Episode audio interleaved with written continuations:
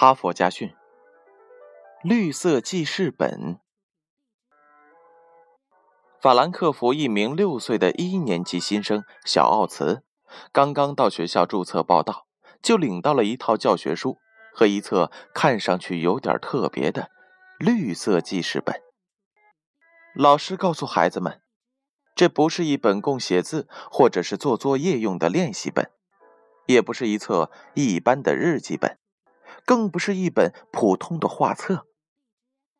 绿色记事本的封面是一片的翠绿，上面印有森林、草原和田野的图画，就像在德国高速公路两旁常常看到的风景一样。老师还告诉孩子们，绿色记事本是用再生纸制造的，原料是废纸和垃圾。因而用不着耗费大量的木材，而这又意味着不必砍伐宝贵的森林。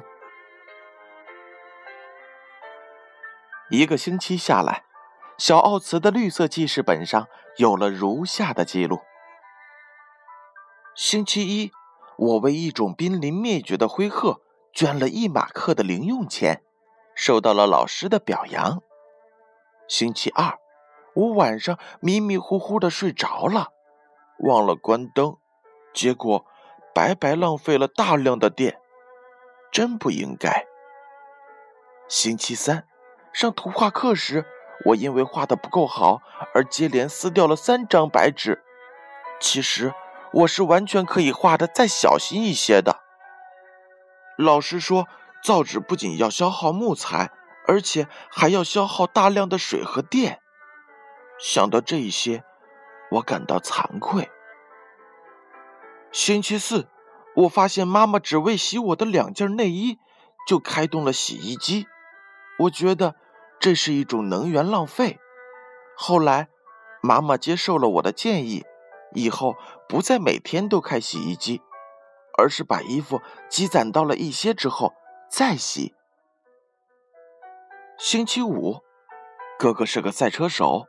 当他得知开赛车会排放大量的污染环境的有毒废气之后，他和几个也爱开车的朋友，竟然想出了一个弥补的办法：每年每人额外栽种二十棵树。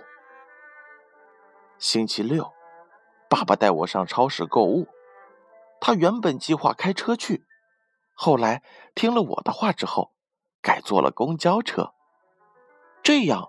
既可以节约开车需要的汽油，也可以减少汽油排放出来的尾气。星期日，轮到我去丢垃圾了，但是我发现我家垃圾袋里的垃圾还没有分类，于是我不顾臭味，耐心的将垃圾分类之后再丢入垃圾箱，为的是方便环卫工人处理。老师向全班同学朗读了小奥茨的环保周记，要求大家在课后相互传阅。小奥茨有点开始得意洋洋了，但他看到了其他同学的环保周记之后，觉得自己做的还是太少。他的邻桌小丹娜比自己更加的聪明。他竟然成功的设计出了一种煮鸡蛋可以节约三分之一能源的新方法。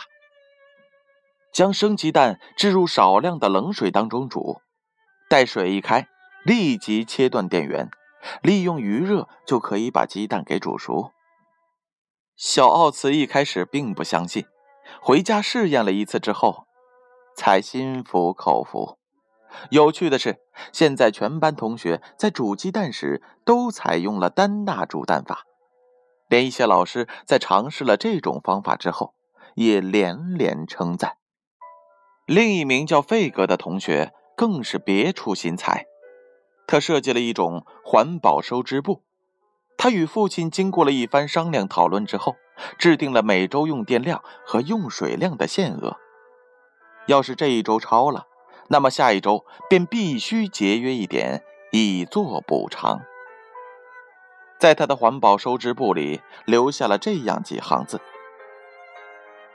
本周已超额用电二十八度，故我和弟弟都保证下周只收看三天的电视，并且停止玩电子游戏。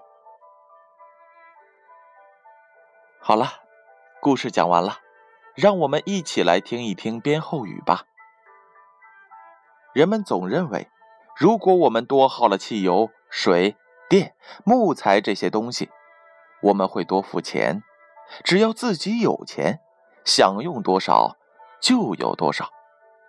殊不知，地球的资源是人类共有的，而且是有限的。